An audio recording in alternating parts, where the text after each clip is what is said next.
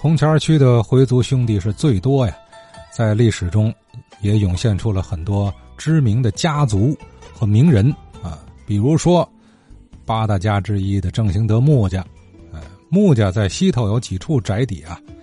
穆恩惠穆先生今儿呢想说说在真市街上的穆家大院儿。啊，真市街呢曾经是啊天津的商业的发源地，又是药材业的呃发祥地，所以在天津呢有很大的影响。这些呃虽然不长，但是呢很多富商都住在这里，天津八大家的皇家。王家、穆家都在这里有宅院。今天我要说的，就是郑兴德穆家。我曾经说过，郑兴德穆家这个说法比较狭义的，啊，应该严格的说是是啊西头穆家。今天我要说呢，就是说穆家西产之后，他的掌门就在真世界，在哪呢？就真世界。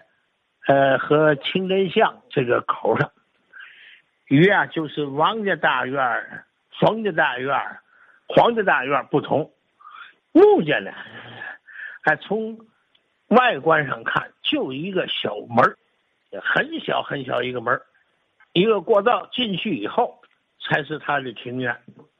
哎，一进庭院就是别有洞天。一道院、两道院、三道院，还有侧院，就一共是五进院。紧后头还有那个戏台呀、亭楼什么的。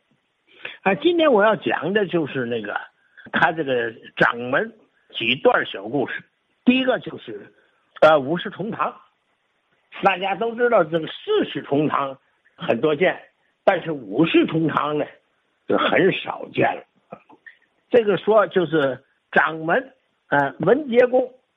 他在世的时候呢，他的重孙叫穆逢泰，娶妻生子，名穆家音。这个是光绪七年间的事儿。啊，这时候就是地方官员呢，为了庆贺穆姓的大家庭呢，哎，他这历经了乾隆、嘉庆、道光、咸丰、同治、光绪六个朝代了。而五代人共享天伦之乐，特大祥瑞，所以这地方官员呢，就请朝廷呢赐给一个五世同堂的大匾，悬挂于呢中院正房的进门那个对过的墙上，这是五世同堂木匾的来历。这一家里头出现一次五世同堂，都是少见的。而他们这个掌门呢，人丁兴旺啊，又出现了第二次五世同堂的现象。这个第二次呢，就是文杰公之孙云锦公。云锦公啊，他的前妻啊是乾州千顷牌大地主刘凤武的闺女，他的后头就是有个季齿，季齿。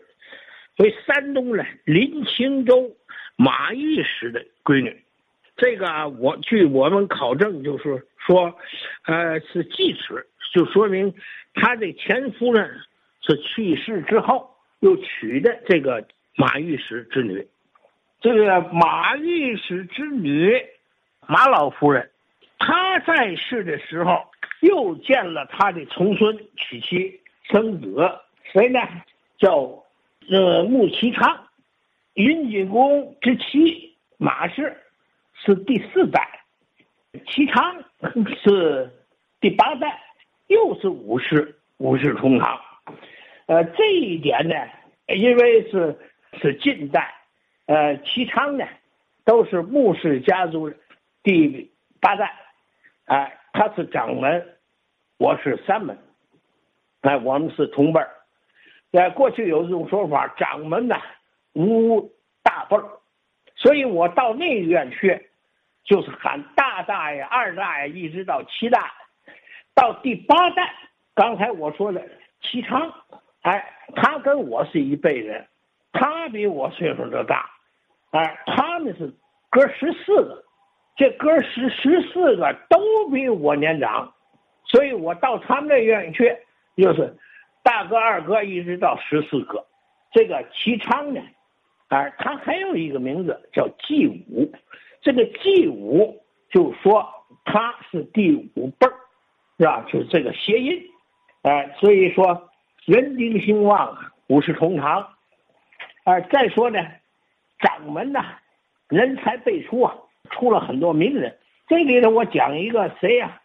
这个金石名家穆云谷，这个云谷公，他又名啊恒谦，字寿山，他别号呢古香池主，哎，他生于一八七五年，故于一九三八年，他善绘画，精金石，哎，他是那个掌门第四代第四个孙子，他呢。作画雕刻是很有名望，在天津呢，他享有“荆门三印人”之称，是吧？这个三印人都谁呢？就是王雪民、穆寿山和张木斋。穆云谷的画呢，诗情画意啊，深郁其中，不同俗艳，别小风趣。哎，他的话很有深意，他的。篆刻在金石界享有呢，南有吴昌硕，北有穆寿山之誉。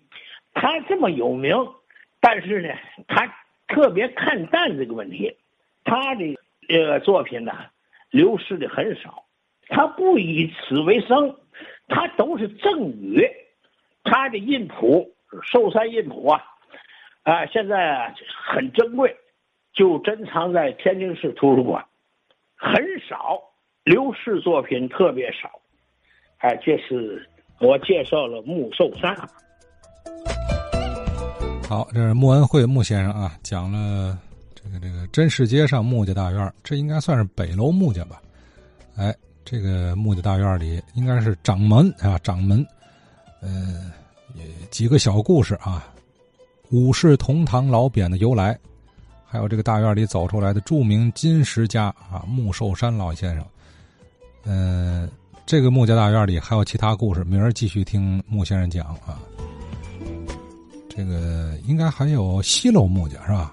我记得好几个穆家都是不同枝儿、不同门啊，都有名人。